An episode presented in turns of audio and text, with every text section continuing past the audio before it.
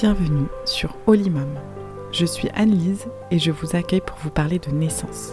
Dans ce podcast, je vous raconte avec passion le processus physiologique de la naissance d'un enfant et de votre naissance de mère. J'aborde ici les mythes à déconstruire et les techniques pour transcender la douleur afin de passer le portail du premier jour du reste de vos vies en étant prête, puissante, rassurée et confiante, quel que soit votre projet. Moi-même maman d'un petit garçon qui a transformé ma vision de l'accouchement, du postpartum et de la vie en général, je vous souhaite la bienvenue dans l'expérience la plus transformante de votre vie. L'épisode d'aujourd'hui sera consacré à un sujet tellement passionnant que sont les sept étapes de la naissance. Parce que c'est en les comprenant que je suis sûre qu'on les vit beaucoup mieux le jour J donc je suis vraiment euh, ravie de vous proposer cet épisode aujourd'hui après le premier hors-série qui est sorti il y a deux semaines avec Véro. On recommence sur euh, des épisodes un peu plus classiques, mais je vous proposerai euh, deux autres hors-série pour cette saison-là avant de la clôturer, promis promis, parce que vous avez adoré. Avant de rentrer dans le vif du sujet, j'avais envie de vous souhaiter à toutes et tous un, joli mois de mai. Vous l'entendez sûrement ma voix, moi je suis euh, malade pour le début de ce, de ce mois de mai que j'aime beaucoup. C'est un mois qui va amener euh, beaucoup de changements, de transformations, euh, parce que c'est les énergies de ce mois qui vont nous inviter à évoluer notamment cette année. Mais c'est aussi euh, le mois de prendre du temps pour soi, de se recentrer, euh, d'être doux envers soi-même. Donc je vous invite plus que jamais à vraiment écouter euh, vos désirs, à écouter votre cœur pour vous épanouir, pour vous rebooster et pour vous booster tout court avant la saison estivale. Et j'espère que cet épisode va y contribuer parce que c'est vraiment un épisode good vibes où je vous fais un peu le récit finalement de la naissance. Et puisque c'est le mois des transformations, quand j'ai écrit cet épisode, j'avais euh, vraiment envie de vous tutoyer, comme si j'étais finalement avec chacune et chacun d'entre vous au moment où, on parlait de, tout ça. Et donc je l'ai tenté comme ça, j'espère que ça vous plaira, que ça te plaira. Euh, à toi de l'autre côté des ondes. C'est parti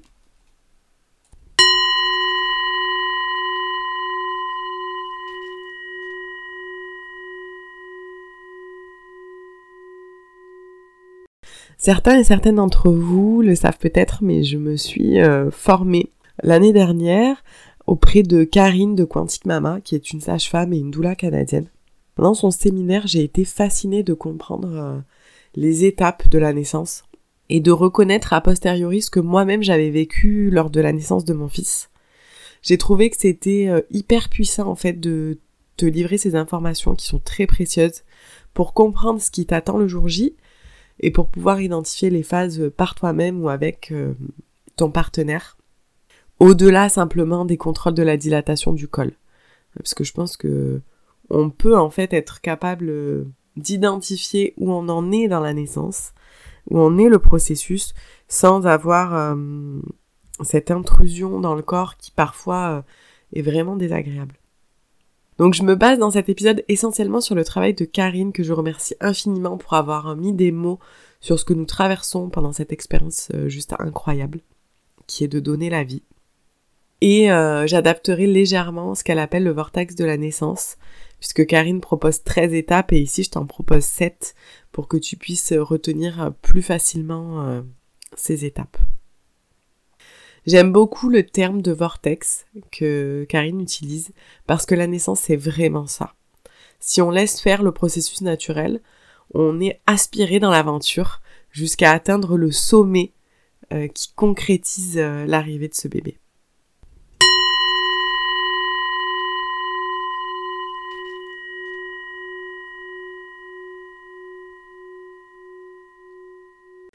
La toute première étape est celle de l'embarcation jusqu'à l'entrée dans le voile. On reconnaît ce moment parce qu'on commence à avoir envie de tout nettoyer dans la maison. On a envie de faire son petit nid pour que tout soit prêt à l'arrivée du bébé. On a envie de, nettoyer et euh, débute aussi souvent ce que le corps médical appelle communément le faux travail, puisque tu, peux commencer à avoir des contractions. Euh, parfois ça n'arrive que le jour J ou la veille, mais parfois ça se produit aussi euh, plusieurs semaines avant. Et en fait, ça a rien de faux. Ce n'est pas du faux travail, c'est ton corps et ton col qui se préparent. C'est le travail gratuit en fait pour le jour J, donc c'est juste magique. Et en parallèle, tu pourras ressentir toutes sortes d'émotions assez intenses, de tristesse, de colère, d'impatience, qui annoncent en fait que euh, voilà, tu lâches prise, que ton cœur est en train de s'ouvrir pour embarquer dans euh, ce fameux vortex de la naissance. Moi, je me souviens très bien que le jour même de la naissance de mon fils, j'étais très très énervée, très agacée. Et je disais que j'en pouvais plus et que... Euh, et en fait, je crois que mon esprit se préparait aussi à me donner la force de faire naître mon enfant. Parce que je j'en pouvais plus, euh, voilà, de, de cet état de grossesse. J'avais envie de tenir mon bébé dans mes bras. Et je sais que cet état, il est, il est, euh, maintenant je le sais, il est physiologique et il est fait pour nous aider. Donc quand on en a marre, quand on est à bout, euh, c'est bon signe. Quand les contractions, elles commencent à s'intensifier, tu peux euh, envisager de prendre un bon bain chaud parce que c'est ce qui va t'aider à passer à l'étape du voile sur laquelle je vais revenir juste après. C'est pendant cette période de l'embarcation que ton bébé s'engage à l'intérieur du bassin. Et si tu as la possibilité de pas prendre de péridurale euh, maintenant, en tout début de travail, c'est vraiment une bonne chose parce que ton corps va instinctivement prendre les positions vers l'avant pour aider bébé à se positionner. Avec une péridurale, surtout si elle n'est pas euh, ambulatoire, euh, tu vas être souvent sur le dos et, et, ton bébé va avoir du mal en fait à embarquer dans ton bassin. Parfois cette étape elle peut s'éterniser un peu, pour plein de raisons différentes que je vais pas détailler ici parce que c'est ça peut être de l'ordre du médical et que je ne suis pas habilitée à, vous accompagner médicalement. En revanche, euh, ta sage-femme peut t'accompagner à trouver les, causes de, de, la longueur de cette embarcation et ta doula peut t'accompagner aussi à trouver les bonnes positions pour euh, accélérer l'embarcation. À la fin de cette phase-là, ton col peut être ouvert jusqu'à 4 ou 5 cm. Et c'est justement à ce moment-là que les contractions vont s'intensifier au point que tu, tu sens que tu n'es plus tout à fait connecté à l'espace-temps, que tu vas commencer à avoir du mal à, à parler pendant les contractions. Jusqu'à présent, tu avais besoin de bien souffler, de faire des pauses, etc. Tu pouvais encore parler entre les contractions. Là, à la fin de l'embarcation, euh, ça va devenir compliqué. Et c'est justement le moment où tu dois apprendre à profiter des pauses et où tu peux demander à ton partenaire d'appeler ta sage-femme et ta doula si tu as, le projet d'accoucher à la maison ou la maternité euh, pour te mettre en chemin euh, si elle n'est pas trop loin. Voilà, normalement tu, tu as le temps, euh, voilà, quand tu pars à ce moment-là.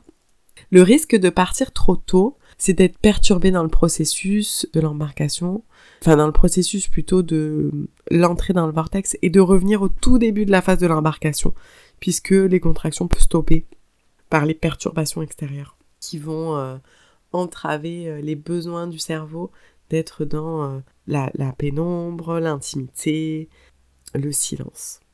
Voilà pour cette première phase.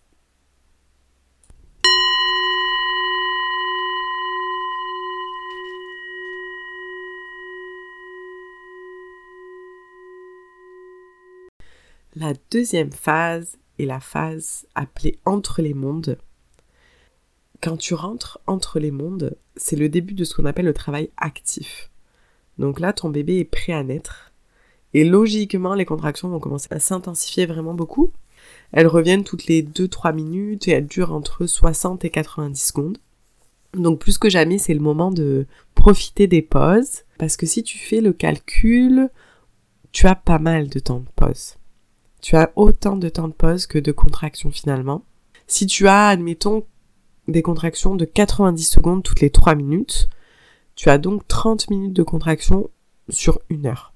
Sachant que le pic d'intensité dure 30 secondes pour chaque contraction, tu vis un total de 10 minutes de pic d'intensité sur une heure. Donc il te reste 50 minutes euh, moins intenses et 30 minutes pour vraiment faire des pauses, relâcher, J'en ai parlé euh, dans les épisodes précédents, donc je t'invite vraiment à, écouter euh, les épisodes précédents si tu, as besoin d'être rassuré sur comment accueillir les contractions. Profiter des pauses est vraiment une des astuces qui fonctionne très très bien.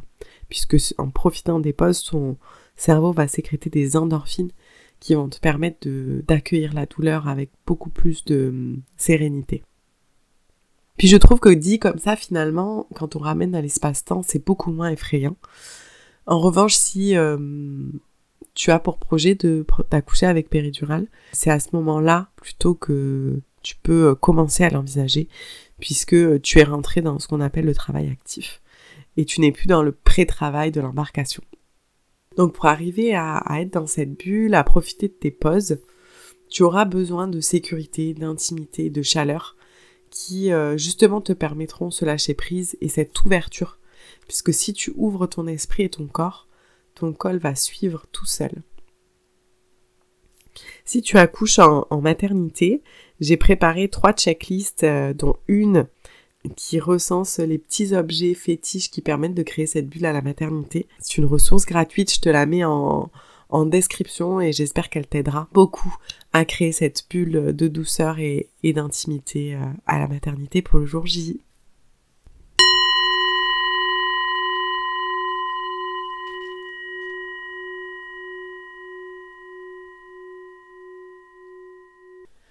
La troisième étape de la naissance, c'est l'étape du sommet et de la fragmentation. Donc cette étape-là du sommet, souvent suivie de la fragmentation, est ce qu'on appelle communément la phase de désespérance. Tu seras hyper loin dans ton vortex. Tu seras plus vraiment euh, connecté à, l'espace-temps euh, et à l'état de conscience euh, bah, initial de la vie de tous les jours, tout simplement. Et si tu as la maternité, tu brûleras d'envie souvent de prendre une péridurale. Les gens qui seront autour de toi, les sages-femmes souvent, ton partenaire vont avoir qu'une envie, c'est de te sauver parce que tu peux prononcer des phrases du type je vais mourir, ouvrez-moi, je n'en peux plus. Mais ce dont tu as surtout besoin, c'est qu'on te dise à quel point tout va bien, que ce que tu ressens, c'est normal, que tu ne vas pas mourir, que tu n'es pas seul, et qu'en plus tu es en train de le faire super bien, que tu es en train de faire naître ton bébé. C'est une phase qui est très intense, dont on parle beaucoup, mais euh, je le répète, tu n'as pas besoin d'être sauvé. Tu sais le faire. Tu as besoin d'être soutenu en fait à ce moment-là. Et je t'invite vraiment à faire écouter euh, cet épisode à ton partenaire pour qu'il comprenne les phases par lesquelles tu vas passer et qu'il puisse être présent euh, pour toi à ce moment-là si ton projet est de faire naître ton bébé sans péridurale. C'est super important de, savoir que tu n'as pas besoin d'être sauvé. Donc c'est à ce moment précis que ton col se dilate des derniers centimètres et c'est pour ça que c'est très intense. Il y a une astuce qui fonctionne plutôt très bien qui s'appelle bouche molle col mou parce que si tu retiens euh, la contraction, ça va prendre plus de temps. Par contre, si tu lâches tout, bah, ton col va s'ouvrir aussi euh, rapidement. Donc pour arriver à tout lâcher, on, recommande euh, le dicton bouche molle col mou et en fait il s'agit de de faire ce son pendant les contractions qui est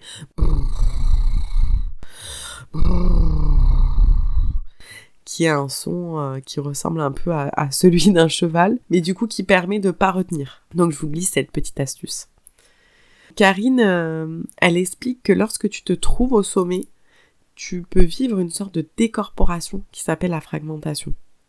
Si tu te laisses complètement aller, tu tu te décorpores en fait, ton esprit se décorpore et tu ne ressens plus la douleur. Par contre, tu vis une sorte de voyage de l'esprit euh, qui est vraiment sympa où tu vas commencer à hum, t'envoler, à avoir des visions de la nature, des animaux et souvent même de ton bébé que tu vas comme cueillir en fait à ce moment-là. Et ça veut dire qu'il est vraiment plus très loin et que tu es à dilatation complète.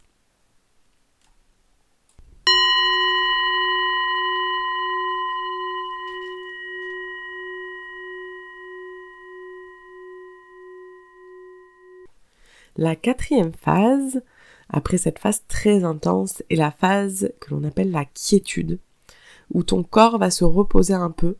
Tu peux même t'endormir quelques secondes ou quelques minutes. Et pendant cette phase, on peut te dire que euh, oulala, tu es épuisé, il faut que tu prennes une péridurale. Mais en réalité, l'épuisement maternel, il se manifeste pas vraiment comme ça.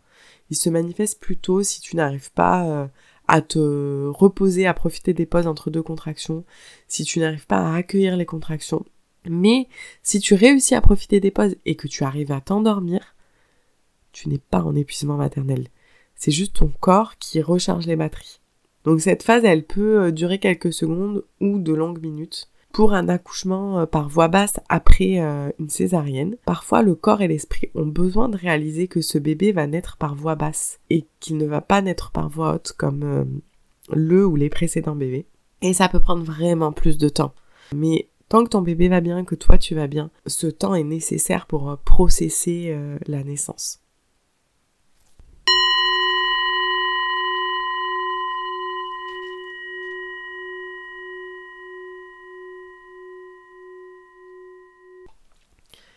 Une fois la quiétude passée, tu rentres dans la phase de la marée suivie de l'émergence. La marée, c'est les contractions qui vont reprendre pour faire venir bébé. Et petit à petit, au fur et à mesure des contractions, tu vas sentir que ça pousse naturellement et que tu as besoin d'accompagner la poussée. Par le souffle, par exemple, sans forcément pousser très fort, mais euh, parfois en accompagnant par le souffle, ça suffit. Et là encore, il se peut que ça prenne du temps et que euh, ton corps ait besoin de faire des pauses pour revenir dans une phase de quiétude, notamment pour un accouchement euh, par voie basse après une césarienne. Et c'est tout à fait ok en fait, tant que bébé va bien, que toi tu vas bien, c'est ton corps, ton utérus qui reprend des forces. Et c'est super. Le... Ce qui est moins super, c'est si tu subis une poussée dirigée alors que tu ne ressens pas le besoin de pousser Là, tu risques d'aller vers un épuisement, que ce soit euh, maternel ou pour ton bébé, puisque euh, ton corps n'est pas encore prêt tout simplement pour pousser. Mais ces vagues-là qui vont venir, qui vont pousser ton bébé, elles vont l'amener, elles vont le faire descendre jusqu'au périnée, où là tu seras submergé d'ocytocine, d'adrénaline pour la dernière étape. Souvent, à ce moment-là, tu vas ressentir ce qu'on appelle le cercle de feu, comme une brûlure assez forte de quelques secondes. C'est la tête de ton bébé qui passe en fait à travers. Et en général, juste après, ton bébé émerge. Et puis ses épaules émergent aussi. Et bébé naît.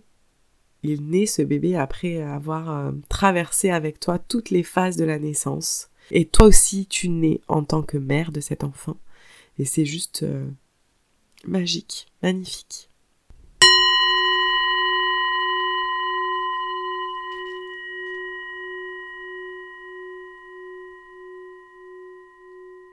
Après cette phase de l'émergence, il y a euh, une autre phase, l'avant-dernière phase, qui est la phase du retour avant la rencontre. Il y a quelque chose qu'on dit assez peu, c'est comme une sorte de tabou, mais quand tu as enfanté ton bébé, il se peut que tu aies besoin de temps pour revenir de ce vortex, surtout si tu as accouché sans péridurale, parce que tu es parti loin dans des états de conscience modifiés, et euh, Parfois, tu ne vas pas pouvoir immédiatement attraper ton bébé. T'es encore loin et c'est complètement ok parce que lui aussi il est en train d'atterrir ton bébé. Donc quand tu te sentiras prête à faire la connaissance de ce petit être, tu pourras le prendre. Tu seras pleine d'ocytocine et euh, en général, c'est le moment où tu vas ressentir voilà du soulagement, de la joie, euh, de l'extase de rencontrer ce bébé avec qui tu as fait euh, cet incroyable voyage de la naissance. Très souvent, euh, si les conditions sont optimales, c'est à ce moment-là que tu tombes amoureuse de ton bébé et souvent que tu retombes amoureuse de ton partenaire. Ça peut aussi arriver dans les heures les jours qui suivent si euh, la naissance a été vécue de façon traumatique pour toi ou que ta bulle de rencontre a été dérangée. Si ça n'a pas été dérangé, si tu as eu ton pic d'ocytocine euh, le plus fort en fait que tu puisses avoir de toute ta vie au moment de la naissance de ce bébé, tu vas euh, être dans une bulle d'amour vraiment euh, très très forte. Et puis petit à petit, tu vas réaliser que ton bébé vient de naître, mais que la naissance n'est pas totalement terminée et qu'il reste une phase essentielle à la naissance.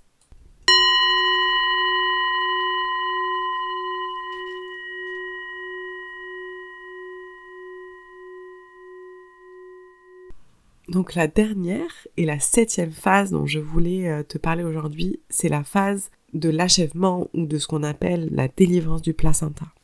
Donc ton bébé est né mais il reste son placenta euh, à naître et le placenta va en, général naître sous 30 minutes.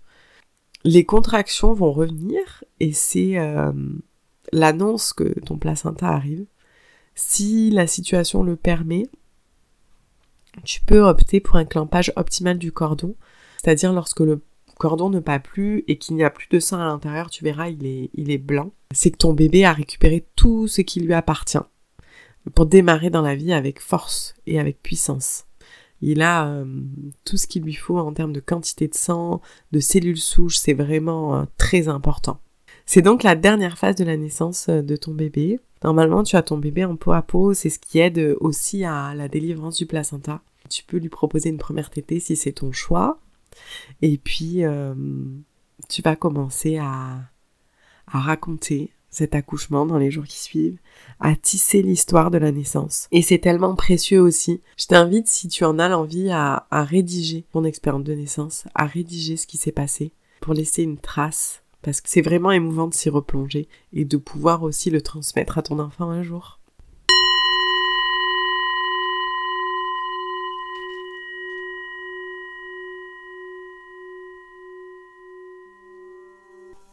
Cet épisode se termine, j'espère que ce récit de la naissance t'a plu. Je te mets en description du podcast le lien vers le site de Karine Quantique Mama, qui a été ma source d'inspiration pour cet épisode. Et je te remercie vraiment beaucoup de l'avoir écouté jusqu'au bout. Si tu as aimé cet épisode, je t'invite à le noter sur ta plateforme d'écoute favorite, à le partager aux futures mamans que ça aidera, et à t'abonner pour ne pas louper les prochains épisodes. Ça m'aide énormément dans mon travail. À bientôt!